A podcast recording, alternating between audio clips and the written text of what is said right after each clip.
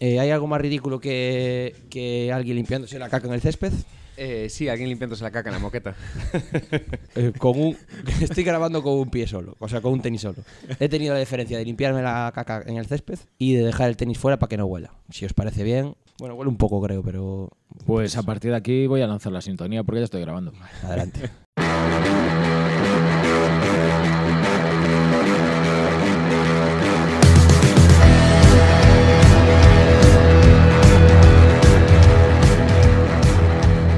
Fernando, Dime, creo que te has dado cuenta de alguna cosilla. Ya no traigo la libreta, apunto las cosas en el móvil. Estoy, evo- estoy DJ evolucionando exactamente en este caso. huele mal, eh, me cago en la puta. Vamos a hacer eh, de este podcast un leitmotiv de tu olor a mierda que has pisado. No, vamos, lo- ya lo dejo aquí. Vale, seguro. Sí, Mira, tú igual sabes, no. tú sabes que la sillita que te, que te- la que te estás moviendo sin parar entra por el micro, ¿no? Sí, pero es bonito. Es verdad, es radio. Eh, no, es podcast. Ah, Bueno, sí, Es podcast. tienes razón. Invitado, Invitado. Invitade, invitada, como sea. ¿Quién eres y qué nuevas nos traéis? Soy el 1% de Ademar Silvoso desde que crucé la puerta.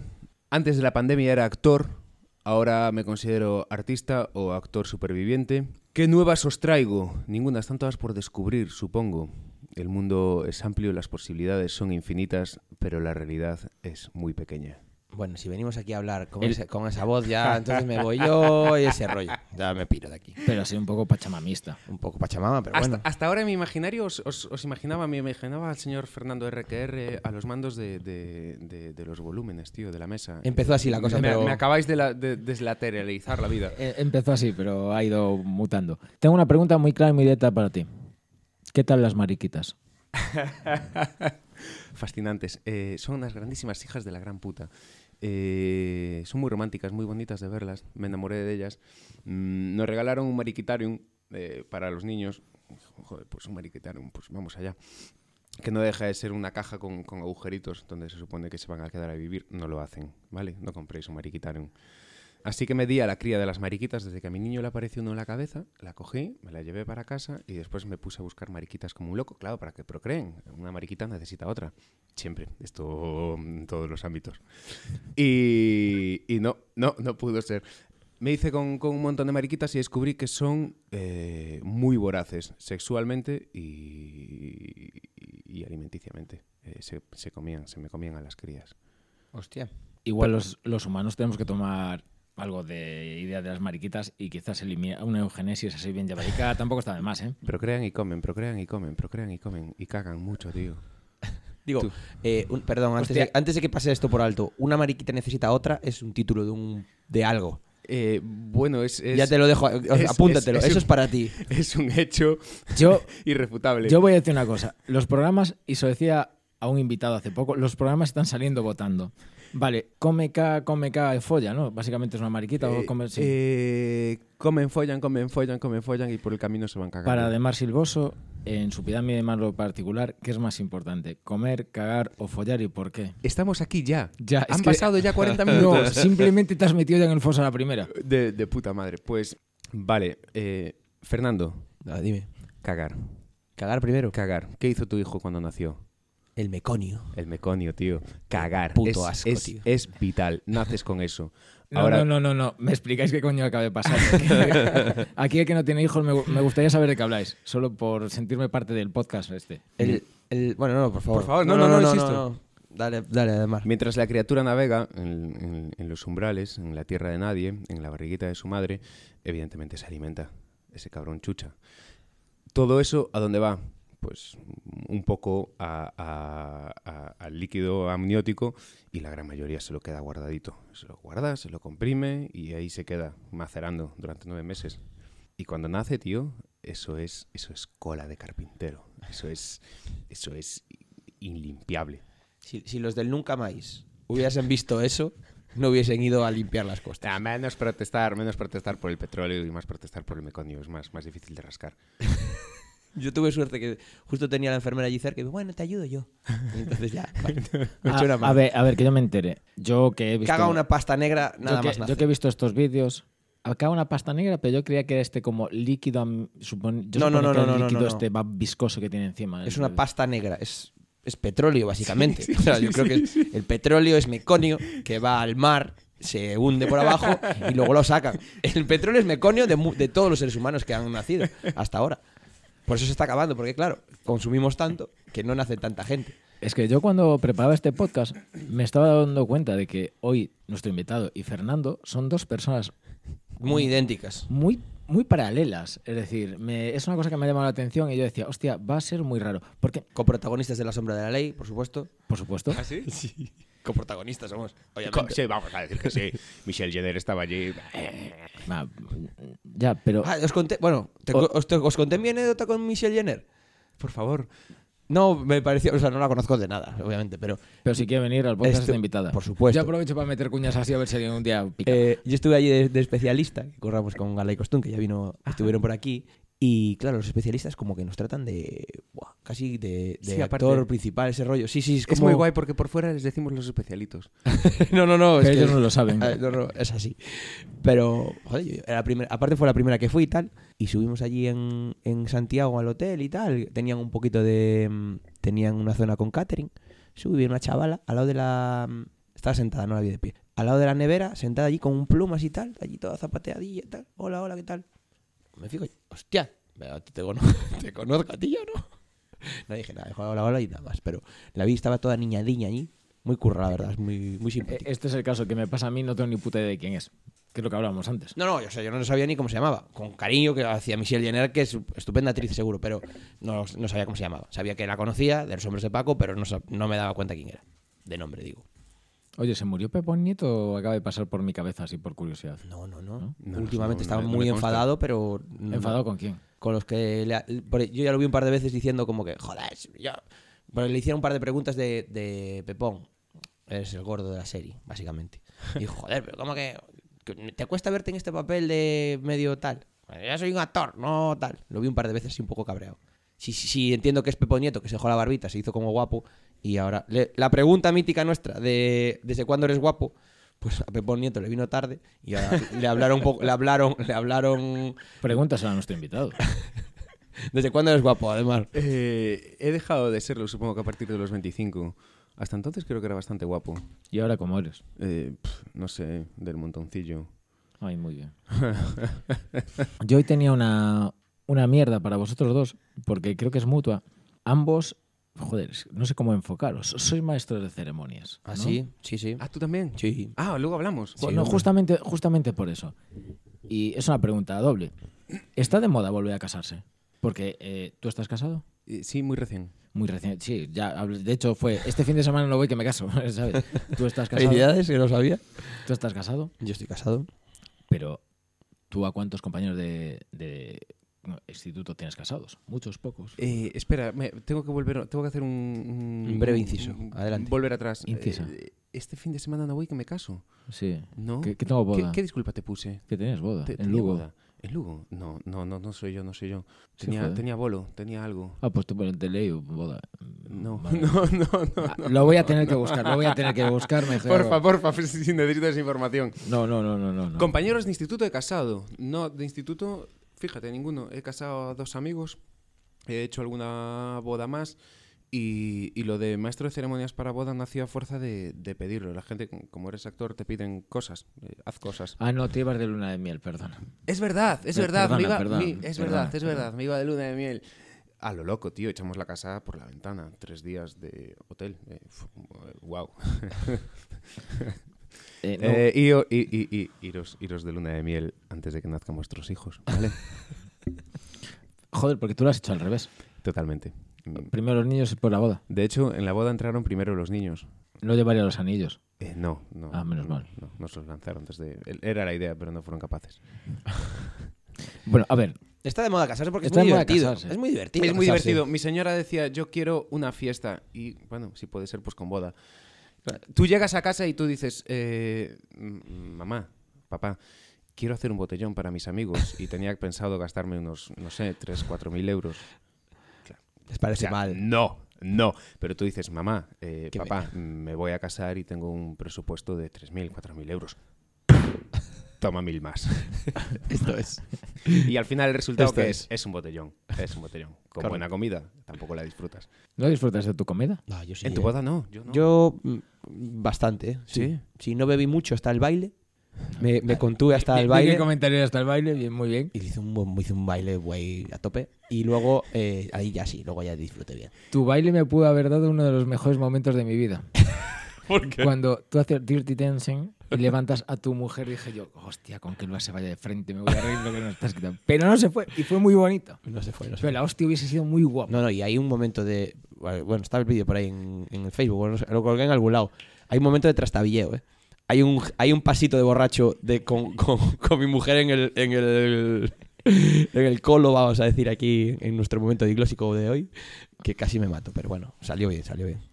Tú también tienes una anécdota de casi matar a tu mujer en tu boda. Eh, no, no se, se ma- se mató, se mató ella sola.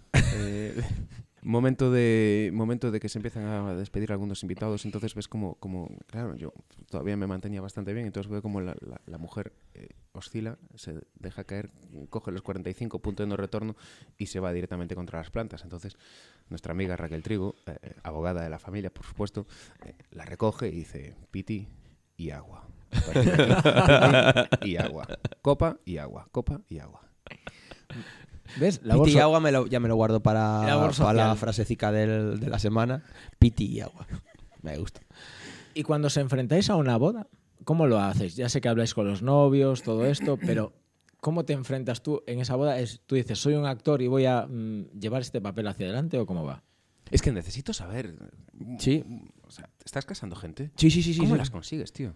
Yo estoy en bodas.net, que es como Sí, te lo recomiendo, y a sí. veces cae alguna, y luego me llaman así a algún sitio que ya he estado tal. Sí, Pero es complicado, ¿eh? Tampoco, es, tampoco es tan fácil. No, necesito, necesito sac- eh, conquistar a las wedding planners, me parece. Sí, también, también esa es buena, pero yo tampoco, yo no tengo ninguna conquistada, ¿eh? Eh, hombre, hay, hay una cosa muy bonita eh, con las parejas. Tú, bueno, yo no sé cómo, cómo será tu, tu Sí, sí. sistema, pero creo que voy a. Luego, Luego hablamos en la comida, sí. Eh, tú entrevistas a, las, a, la, a la- a la pareja, haces una primera entrevista, donde haces una serie de preguntas. eh, ¿Te acuerdas además cuando te dije que habitualmente sonaban los móviles en esta mierda de podcast? Eso Pues eso pasa. El único que trabaja en radio de manera profesional es el que no la paga. ¿Te has dado cuenta? No me ha sorprendido porque ya conocía, ya conocía el, el- Ah, claro, tú has escuchado el Claro. podcast. Ya has visto que también es un running gap, pero sin ser gap. Pasa. Pues tú entrevistas, tú, tú entrevistas a la pareja, eh, les haces una serie de preguntas muy básicas, pero luego entrevistas a cada uno por separado. Y en esa entrevista, eh, tú, tú no, tú no sacas la información realmente de las preguntas, sino la diferencia entre las respuestas. Y eso es maravilloso, porque cuando llega el, el día, claro, las parejas se miran raras. eh, ¿Cómo sabe esto si apenas ni lo sabíamos nosotros? ¿sabes? A lo mejor se dan cuenta de una realidad suya en pleno. Entonces, eh, claro, consigues un grado de, de- de personalización muy bonito, tío. Cuando consigues sorprenderlos a ellos mismos incluso. Claro. O sea, empieza como boda y acaba como, como divorcio. Bueno, eh, joder, se pueden oficiar divorcios perfectamente. Hostia, mira, eso no lo hice nunca. Mira, eh, me gusta. ¿Cuá- Hacemos- montamos la ¿Cuántas, empresa ya, ¿eh? cuántas parejas habéis casado, más o menos? No, es decir, yo, la pregunta me importa una mierda cuántas habéis casado. ¿Cuál, cuántas, has ¿Cuántas han aguantado? Yo tengo dos eh, consumadas, eh, que, que- que digo consumadas con- ya con, con- con sus críos. Eso no tiene que ver. Igual ya, ya no están juntos. No, siguen, siguen, siguen, siguen. eso es sí, sí, sí, sí, bodas sólidas. Sí, sí, aquí, ahí. Eh, hay que montar una empresa, ¿eh? Bodas Boda- prepandemia que bodas, siguen. bodas y divorcio eh, express. No, express no, bueno. Bodas y divorcios eh, sólidas. Me gusta. Vamos a montar esta, esta empresa, este, este business. Joder, garantía de consumar. Eso, es. ¿Quién te da eso? ¿Quién te lo da? No, a mí está, la verdad que lo de las Nacho bodas, Vidal. lo de las bodas es un rollo. A mí me mola mucho, ¿eh? Me- es Hablamos un- de consumar, no de, cons- no de consumir. es, Él solo chupa sapos, solo recuerdo. No, no, va, no se los, bueno, pobre. Es un rollo, a mí me mola mucho, es un rollo guay. Y el tema de entender a las parejas y que, pues claro, yo tengo casado gente que, o sea, con la que no comparto absolutamente nada. Nada de nada de "Uf, esta gentiña, esta gentiña, eh, o sea, pero sí que eh, hablar con ellas y que veas de dónde viene y por qué se quieren casar y todo ese rollo, entenderse, a mí esa parte me mola mucho.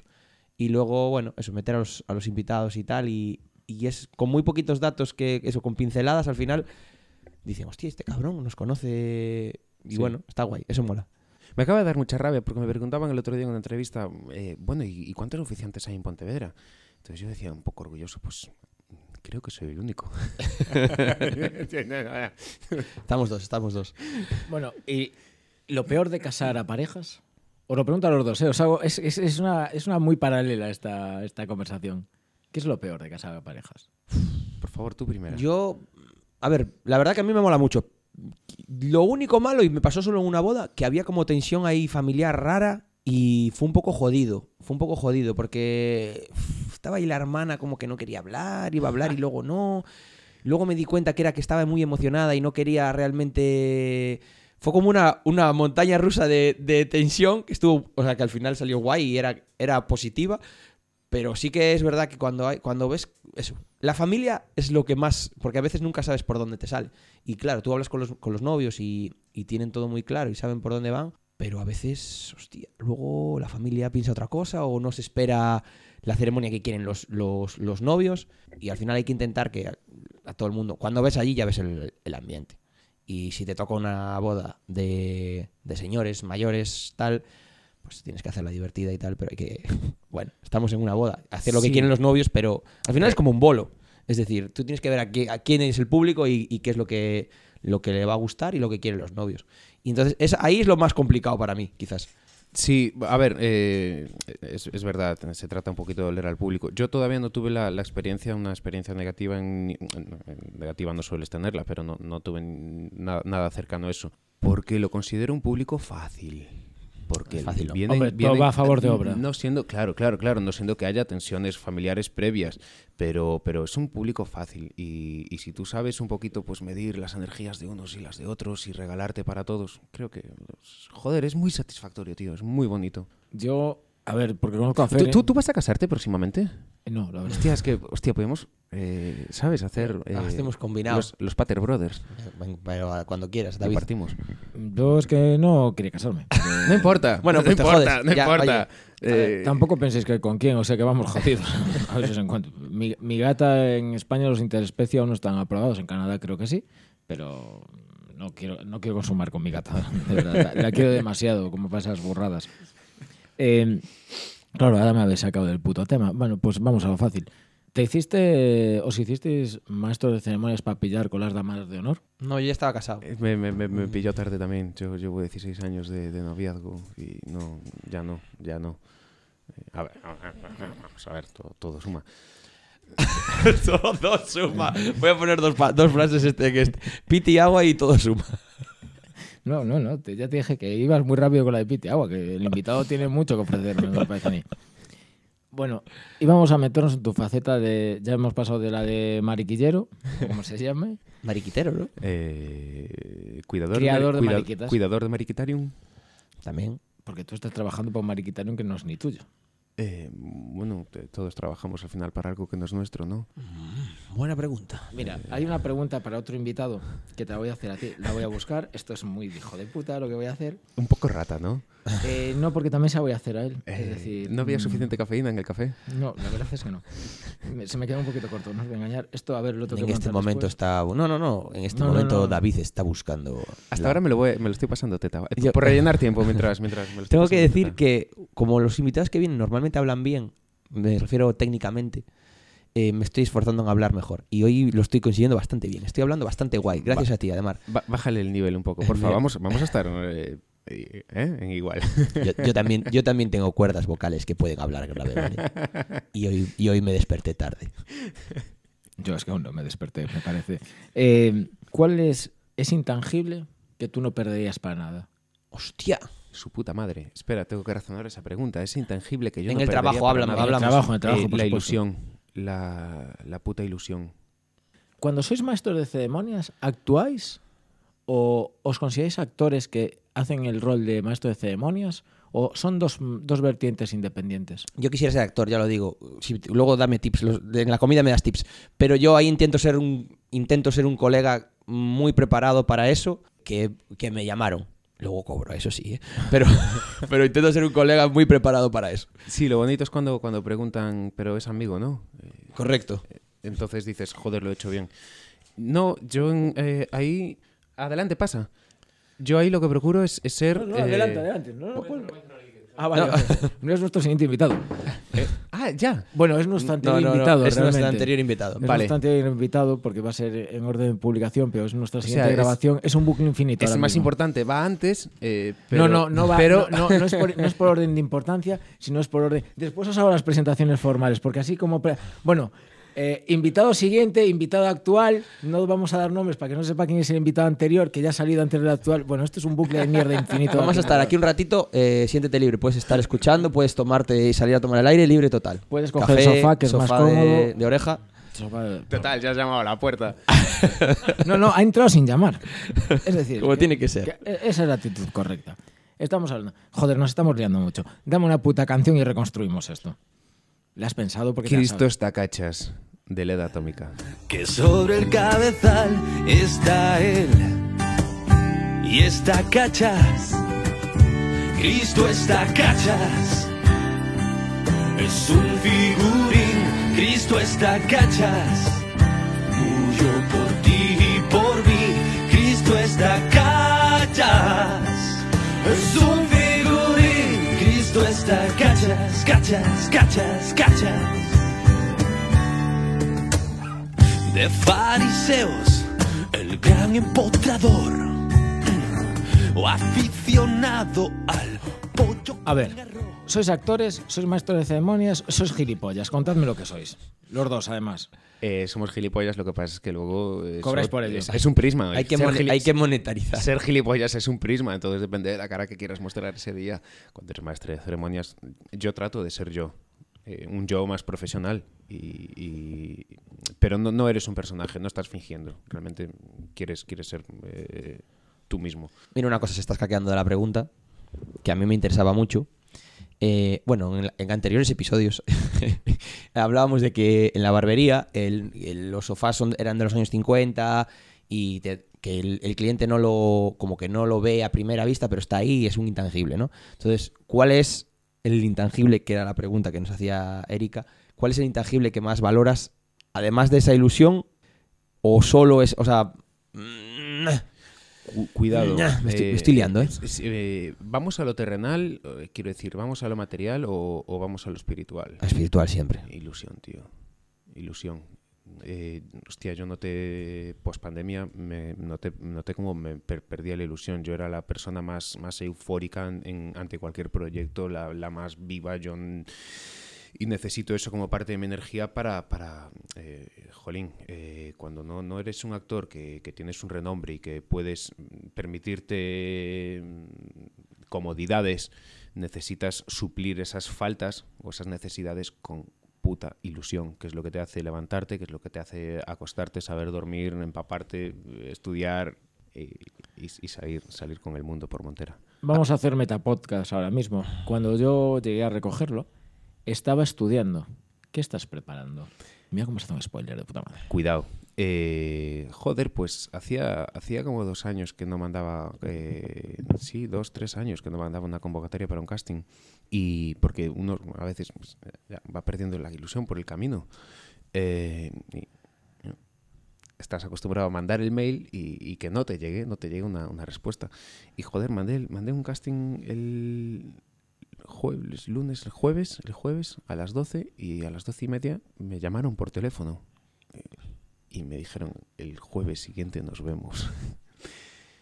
Así que tuve, tuve una convocatoria de casting. Muy bien, muy contento. Ya, hasta ahí estoy ilusionado. Y además de las convocatorias de casting, ¿qué, le, qué ilusiona a Ademar Silvoso en su día a día? Pues la, la ilusión de Ademar Silvoso nace cuando se levanta Ademar Silvoso. Quiero decir, tengo que reiniciar. Eh, te- tengo que, que Yo reinicio, aprendí un poco a reiniciar, porque a veces te acuestas eh, hecho una basura, hecho una mierda, y no, no puedes levantarte con, con esa misma energía al día siguiente. Entonces, creo que cada día uno tiene que volver a empezar. Además, Silvoso, eh, en palabras de- del expresidente Rajoy, es catalán, hace cosas. Has hecho tú, tú, esto me gusta mucho. Voy haciendo cositas. David, David sabe que yo soy muy, muy pro late. Has tenido tu me- medio, tu, tu, tu propio late, risas baixas, era. sí. Y cuéntanos esa experiencia. Ya de- desde, desde mi punto, o sea, yo quiero hacerme un late yo también. Esto me gusta. ¿Cómo fue? O sea, porque no sé muy bien, creo que estaba como producido por, por ODS o... Sí, ODS Producciones. Y cómo, cuéntanos esta experiencia, porque a mí me mola mucho el mundo late, Parece Buenafuente, obviamente, aquí en España, después de Pepe Navarro y tal, como... el- Hostia, acabas de poner a Pepe Navarro con Buenafuente, la madre que me parió. Acabas hay- de cerrar épocas. hay como decir, 20 años ahí. Bueno, Sardá, tal, tú te has vale, sí. cuenta- Tú te has dado cuenta que ahora mismo- lo primero- ahora lo primero hay y un lo que hay ahora. Hay un 26% de nuestra audiencia que no acaba de entender lo, lo de Pepe Navarro. Mira, Pepe Navarro era un señor que se sentaba en una mesa y llevaba la veneno. Que es lo por lo que lo van a entender por la serie de Bien. Netflix. ¿Qué- o cuál fue, HBO. ¿Cuáles son los primeros, los inicios del late night en España? Pepe Navarro. ¿Cuál es el último late Empezamos night que se ha hecho en España? Bueno, bueno, bueno, bueno, Pepe Navarro, Jesús Quintero con, la, con aquella movida Pero que bueno, que- sí. de los silencios. Pero es radio. de- Era radio. no, no, era la bueno, sí, lo loco de la colina, pero. Pero fue posterior, ¿no? El loco de Yo la creo que la colina coli- yo creo que en radio hacía primero Quintero y luego entró late y luego Quintero hizo late en, en televisión. Creo. Hemos mirado hacia afuera A ver si- a ver si alguien- si alguien nos daba un apoyo, pero hemos visto Alguien, que no. alguien de la 2 que alguien que haya trabajado en la 2 que por favor nos echara una mano, pero no. No, ya, nos Hay, comemos mierda. hay alguien de la 2 en la sala. No vamos a dar nombres, pero yo no soy Fernando tampoco y tú eres. Además, Alguien hasta ahora el 1% al menos. Eso, eh, mierda. Eh, lo, del, lo del late. Bueno, que el primer late, que bueno, los primeros lates que fue Pepe Navarro y Buenafuente. Ahora está Broncano, ¿vale? pero Pero, vamos a ver, tú como Buenafuente o Pepe Navarro, te, Sí. lleva- te llevas a la Veneno, a Florentino cuando empezaba, a gente así.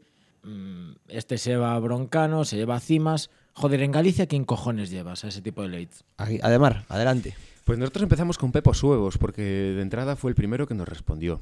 Eh, chapó, 10 para Pepo Huevos, porque supo, supo bajar al nivel a donde estábamos nosotros y a partir de ahí fue maravilloso. Eh, eh, bueno, eh, teníamos, teníamos, teníamos una pequeña lista de 10 invitados ya cerrada y no, no, no, no sé si decirlo, mi 1% creo que lo va a decir. Eh, teníamos a puntito de confirmar que yo no sabía cómo enfrentarme a este señor. eh, rayos, mm, necesito, necesito datos. Mm, ¿Operación Decora? Sito Millenco. No, eh, más abajo. Ubiña. Ubiña. Joder, es que claro. Pero ¿por qué no hay huevos de hacer eso? ¿Por qué no hay huevos de hacer un buen late night en la TVG? Un buen late night de verdad. No lo sé, no lo sé. No- Tío, no, sé, hay- no sé, no sé qué Yo, está- yo creo. Con la idiosincrasia gallega, con. Bueno, lo ya nos tenemos hablado muchas veces. Con, con lo que es Galicia y, y, Joder, vender un buen late, Eh, joder. esto, esto nace por una mierda de, de falta de espacio. Es decir, es- realmente este podcast nace porque Fer y yo nos conocemos en Radio Galega, nos conocemos más en Radio Galega, y no tenemos espacio ni nos sentimos representados. Eso, eso, de, de ahí nació, de ahí nació nuestro late ¿Ves? night. Es que al, Eh, el- al final na- naces, es un proyecto que para jugar a la contra. Si juegas a la contra, te va a aplastar la maquinaria. Es decir, yo no creo. Pepos Huevos no tiene mucho espacio en Tele Gallega. No tiene mucho espacio. Sí tiene. Yo creo que podría tener Pepos Huevos ¿Tú espacio. crees que podría tener? ¿Lo tiene? No, No, no lo tiene. no lo tiene. Pero, Al final- pero no por lo que dice. ¿Pero lo está pidiendo? Claro, pero no por lo que dice Pepos Huevos. Pepos Huevos tiene un discurso que Precioso, encaja. pero Y, mí- y- y que enca- para mí me- que creo que encaja, que puede encajar en TVG fácil. Sí. Mm, Yo no tengo tan claro. Yo personalmente no tengo tan claro. Bueno, depende de qué cara del prisma. También, Esto también. Cuidado, Esto también. Cuidado, Esto también. Pepo... También. Claro, es que a ver, Pe- bueno, sí, correcto. Claro, es que al final ese es el punto. Pero, joder, a Fer y a mí nos, nos molaba o nos mola el wrestling. Siempre Ujú. hablábamos que los grandes luchadores son aquellos que sobre, en el momento que salen al escenario, al ring, son ellos subidos de revoluciones, pero tienen que ser siempre ellos. Sí. Es lo que tú dices, varios prismas, pero el que molaría para triunfar es que yo personalmente me digo, mañana tengo, tienes que triunfar. No lo quiero para mí, por ejemplo. Pero Mentiroso. no, no, no, no porque no sabría gestionarlo posiblemente. Pero estoy yo Pe- aquí para gestionar los me- millones y el ego. No te preocupes. parece- los millones, me- eso, eso ahí, los, los sé gastar. El ego no lo sabría gestionar, siempre lo he dicho. Bueno, pero yo, sí- yo no te voy a gestionar el ego sin los millones, cabrón. no te Pe- jodes. Pero es que, ese, claro, eh, si tú te pones esa máscara, haces un personaje, hostia, tiene que llegar un momento en el que te quemes. Tienes Eh, que ser tú. Claro, tienes, tiene, tiene que ser una, una versión de ti. Claro. Tiene, tiene que ser una versión de ti, pero, pero siempre en la interpretación siempre es una versión de ti. Aunque luego el resultado no se parezca en nada al origen, pero nace de una realidad, todo, todo nace de una verdad. ¿Y tú cuándo eres tú, por ejemplo?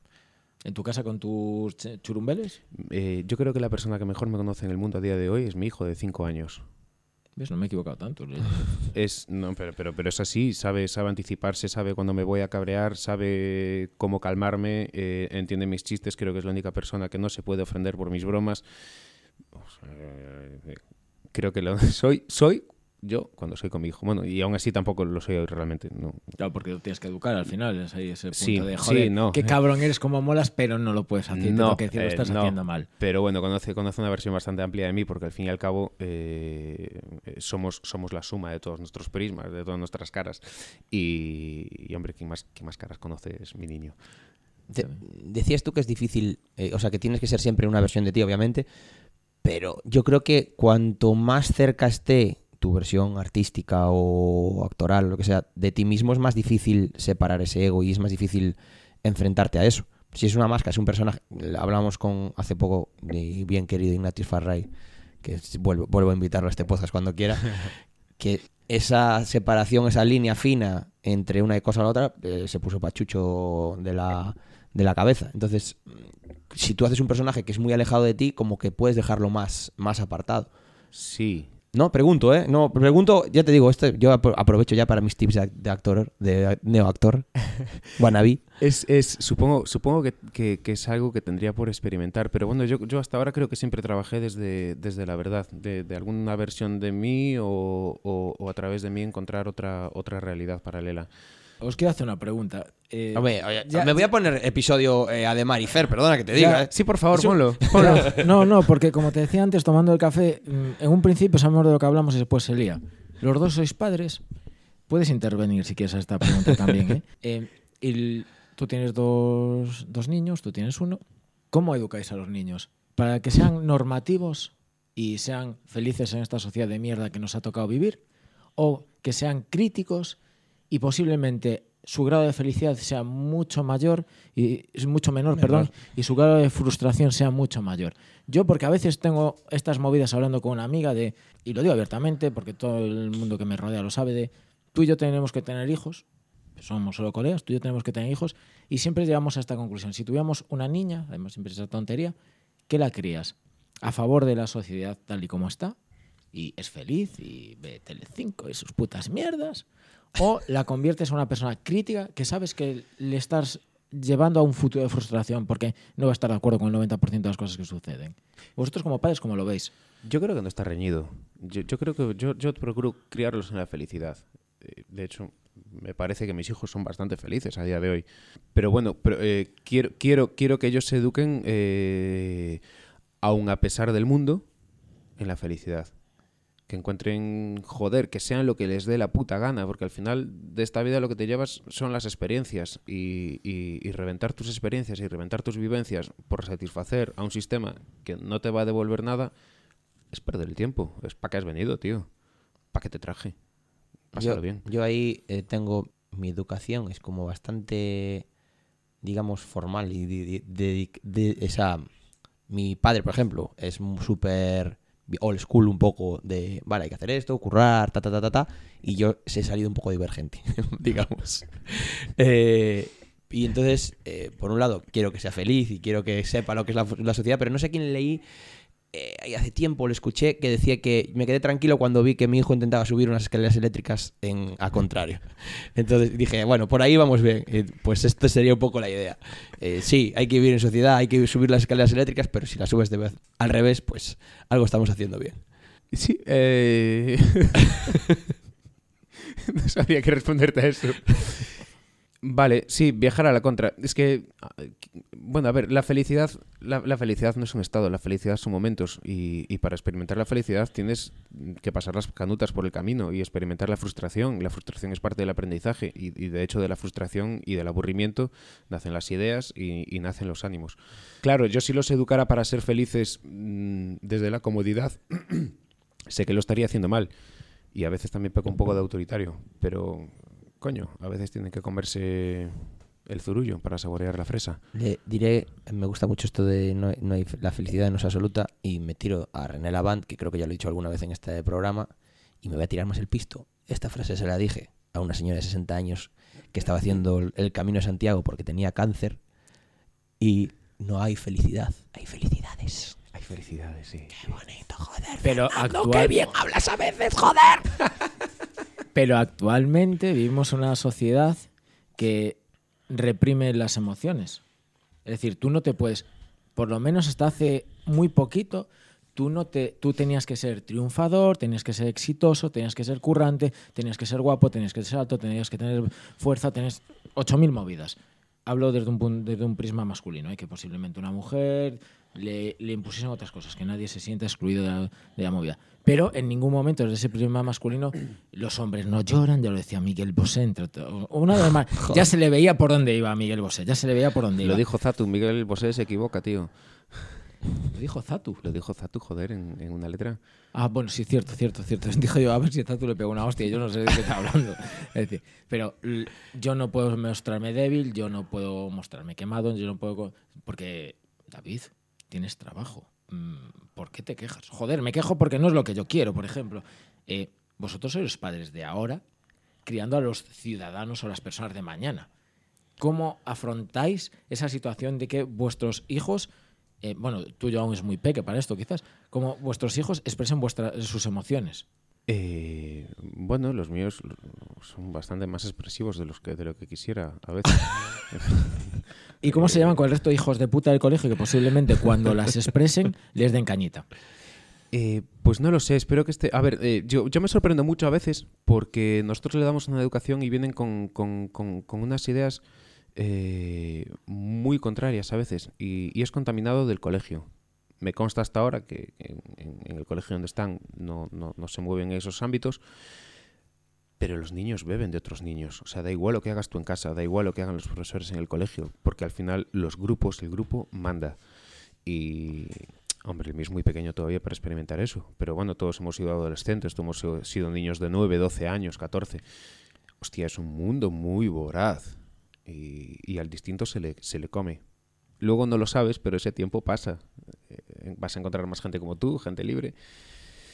Uf, eh, hostia. ¿Tú, tú pensabas que venías a un programa de mierdas y, y- y- Yo estoy buscando vocabulario en la cabeza. No, no, no, no, no que, que, que tomó la peña y dice, esos son subnormales. Y yo puse el teléfono en modo avión y debería estar buscando un diccionario de sinónimos. Es, es así, jodido, es así. Fernando, se me está quedando muy intensa la cosa. Da- Date una hostia. a ver, lo de la topografía, es cojones. Os voy a decir una cosa, la topografía civil no se parece en nada a la topografía militar, ¿de acuerdo? Una destruye y la otra construye. Partiendo de esa premisa, nunca más vuelvas a mentir en tu currículum.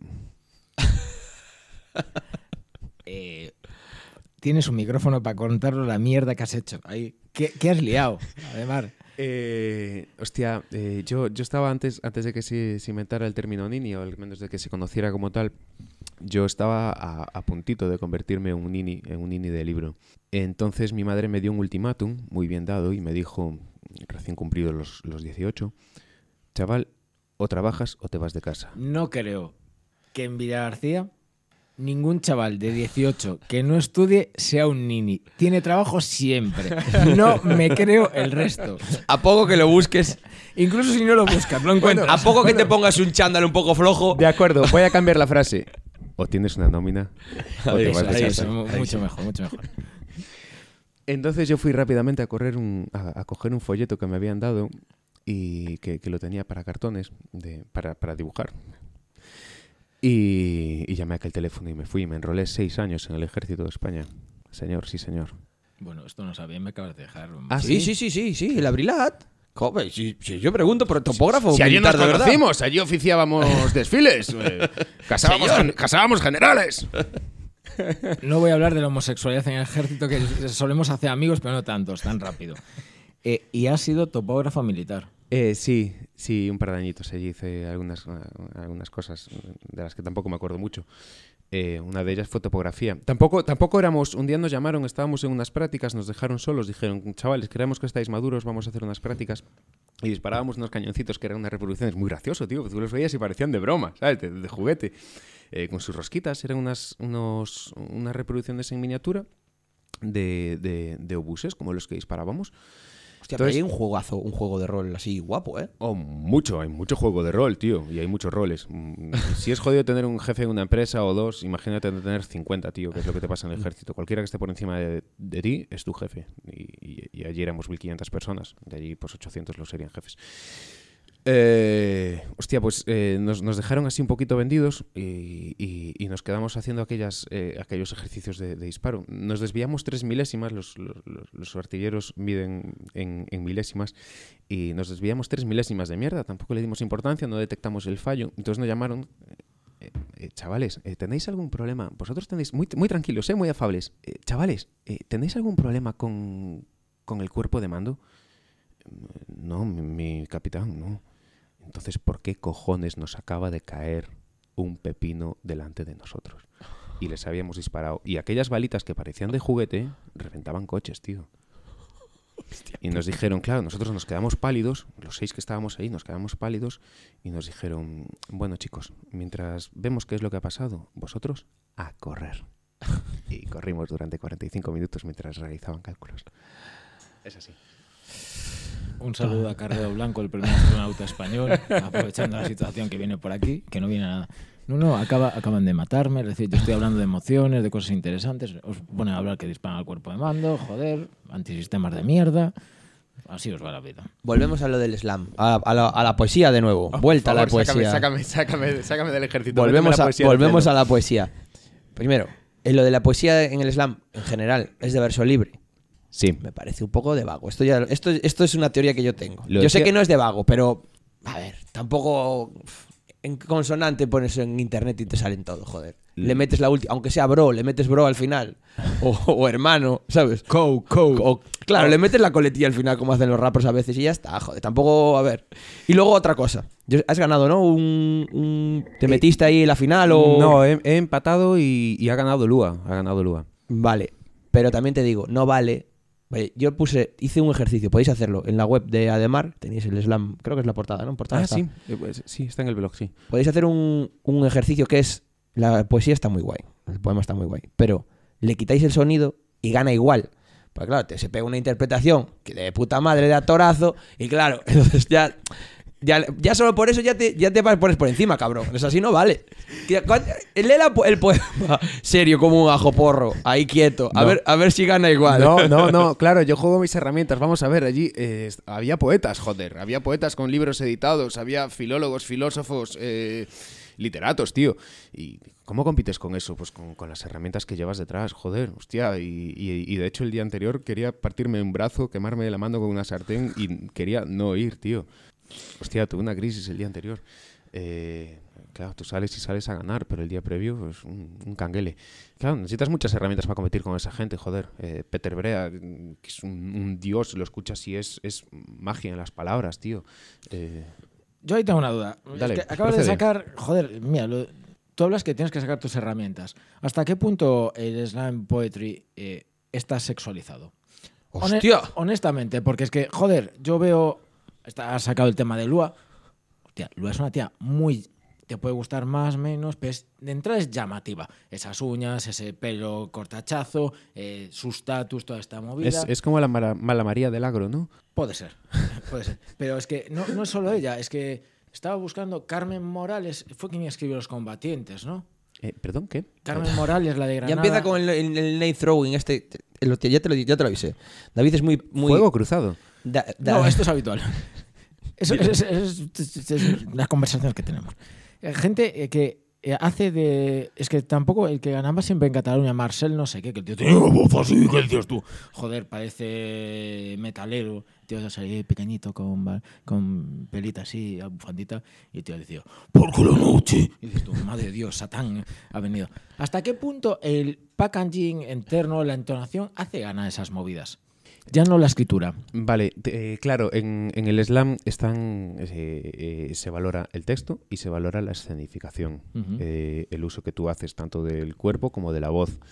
Y creo que es algo que a veces los poetas, cuando son poetas, lo dejan atrás.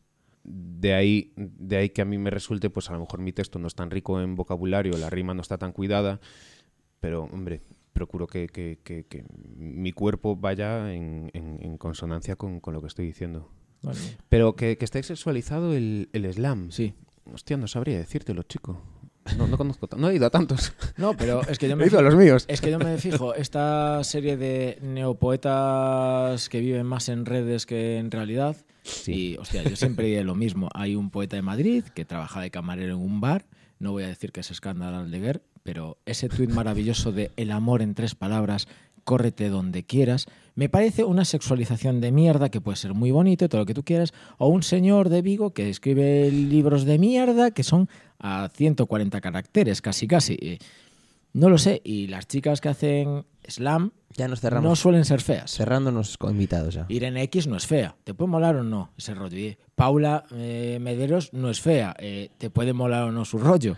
Eh, Lua no es fea. Volvemos a lo mismo. Suelen ser tías no normativas habitualmente, pero que tienen un punto. Y con esta, con la ínfula de soy creadora y esta noche no he dormido pensando en los versos que te voy a escribir. Y a mí eso me toca un poco los huevos. Por si no se había notado previamente. Pero a lo mejor el punto, el punto es el que tú le das porque está haciendo algo que te interesa y, y te atrae y te agrada. Eh, Ahí te folló, ahí te folló la mente, David. Ahí te acaba de joder, ¿eh? No, no, no, no. Yo, yo hago estas cosas por dos motivos: para aprender y por terapia. Claro, aquí voy a decir una cosa que a mí me, me- me mueve. A, a mí, eh, y no quiero ser Martín H., pero a mí me pone el talento. Me, la gente que hace cosas, la gente que mejor o peor, me gusten más o me gustan menos, pero si tú haces cosas, si tú tienes un talento, si tú tienes un don y sabes utilizarlo, yo me muero. Yo soy fan de la gente con, con talento. ¿Poncela ha hecho un personaje mejor que el de Dante Martín H o se ha quedado ahí? Eh, pues tengo pendiente de ver Martín H todavía, tío. Porque Ah, la he ¿lo has visto. visto? La he visto, to- la he visto a trocitos. O- o sea, has visto Isa, Isa, Isa, Isa, la vemos esta noche cu- cuando escuchemos el podcast. O sea, solo has visto el speed de yo. Yo conocí a Martín H por Casey, joder. Hombre. Como Pero este- todo- al como final, todo- mira, hip como todo buen rapero, Pero tío. soy, soy Ademar. Soy Ademar. Te lo he dicho antes. Soy Ademar. Pero la movida es: la gente que hace slam poetry es. Se creen mejor que los poetas, pero no tienen el talento de quien hace hip hop. Ah, eh, wow. Eh, uf, eh, hostia, estamos. ¡Boom, boom, boom, boom! Bueno, por ciento, bienvenidos, welcome. Repíteme la pregunta, por favor. Eh, la gente que hace slam Ajá. eh, se creen mejor o diferentes que un poeta normal de sentarse con su libretita y tal, pero no tienen suficiente talento para hacer hip hop. Es que es talento distinto, ¿eh? Ahí, ahí, es- le, voy a, es- ahí le voy a echar un cable. Porfa, sí, Porque tú puedes, puedes hacer un slam muy bien, pues puedes declamar, puedes ser un, un actor que, que declama de puta madre, pero no tener flow. Y si no tienes flow no puedes hacer hip hop. Entonces puedes tener talento para hacer un slam. Es verdad, es verdad. es Pero verdad, no, verdad. pero una, eso es una cosa. Otra Pero cosa es ponerse un, entonces tu la gente pantalón. que, que tiene flow. A lo sea, mejor no puede hacer eso tampoco. Zenit puede bajar a hacer slam muy fácil. Muy fácil. Zenit igual sí, pero igual Ajax no, yo qué sé. Bueno, eh, hombre, tú. Perdón, hijo de Satán. Ajax, ¿no? Sí, Ajax, Ajax concretamente no es el mejor ejemplo. Ajax no. es el mejor ejemplo. No. Bueno, pues no sé. eh, claro, es que a ver, yo conozco a los buenos y los buenos sí que te, ha- te hacen un buen speech. Hombre, yo- es que, es que sí que se ven muchos slammers que, que vienen directamente del rap. Que, ah, cuidado, eh, no quiero, no quiero regalarme flores que no son mías, pero ahora mismo voy a ir a hacerme un ramillete a mí mismo. Eh, ¿Qué pasa? Si tú eres rapero y haces slam, vas a beber del rap. Eh, si tú eres poeta y haces slam, vas a beber del, del verso. Y si tú eres actor y haces slam, vas a beber. Si tú eres un poquito de las tres cosas, se nutre, se nutre. Eso es así, tú estás regando con, con agua sana. Y después va a la guapa. Por dos puntos. Bueno, además, eh, nos han dejado una pregunta para ti. Y así pregunta, pregunta. Vale, pues a ver, ¿qué, qué opina de los influencers? Que seguro que los pone a parir. o sea, Necesito, necesito, ne- necesito poner un- algún influencer en mi vida y aprender de ellos cómo llevan las redes sociales. Eh, me fascinan los influencers que de verdad saben influenciar. Mm, no conozco ninguno. Es el momento de decir que es el momento de preguntar si Putin es influencer. Eh, Porque está influenciando de cojones, ¿eh? Hostia, eh, Putin es más la influenza, tío. Eh, porque a mí me tiene atrapado este hombre, me tiene un poquito cagado con, con todo este tema. El otro día veía un poquito un cachito de- del programa de, de Georgina y le pregunté a mi señora, ¿pero qué es Georgina? Y me dice, es influencer. Es rica. Es influencer. rica. Digo, es rica. Es Y rica. después ya te haces influencer por el camino si quieres.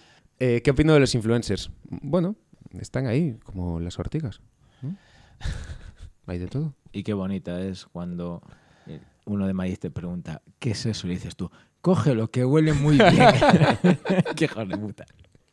Ay, lo que es la maldad. Fernando, ¿algo más para ir terminando esta charla mañanera? Tengo, di tú algo, porque yo tengo aquí un. ¿Sabes que ahora último. Este, este programa ¿Será el 41? será el 41. Posiblemente segunda semana hace abril. dos semanas. Eh, termina, hace tres semanas. Bueno, hace un, un tiempo. Ahora, bueno, que se me dio por en vez de escribir, robarle directamente a los, a los invitados sus propias palabras. Vale, ese, Entonces, ese es- es- ese ese es el programa final. ha salido hace un mes, ¿vale? el este que me es- estás hablando, vale, pero este, es, me este es el, el final. Entonces, Declama. ¿declamo ya? Hombre, pues yo estoy viendo el reloj, declama. Declamo ya. Haciendo mías las palabras de, de Ademar. Tuyas son.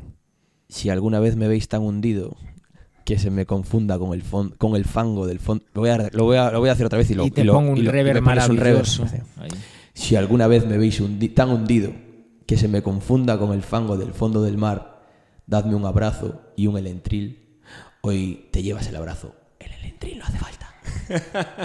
Bravo, Fernando, bravo. Bravo, además que tú lo has escrito, bravo, bravo. He vuelto a creer, hermanos y hermanas crossfiteros y crossfiteras todas.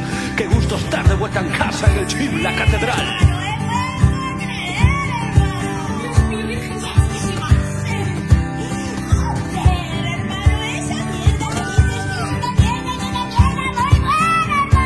Wow, wow, wow. Pero antes una petición. Vosotros y vosotras orejas atentas. Dos mil años. Subido a una cruz. Son muchos años subido a una cruz. Ya va siendo hora de bajarlo. ¿Ah?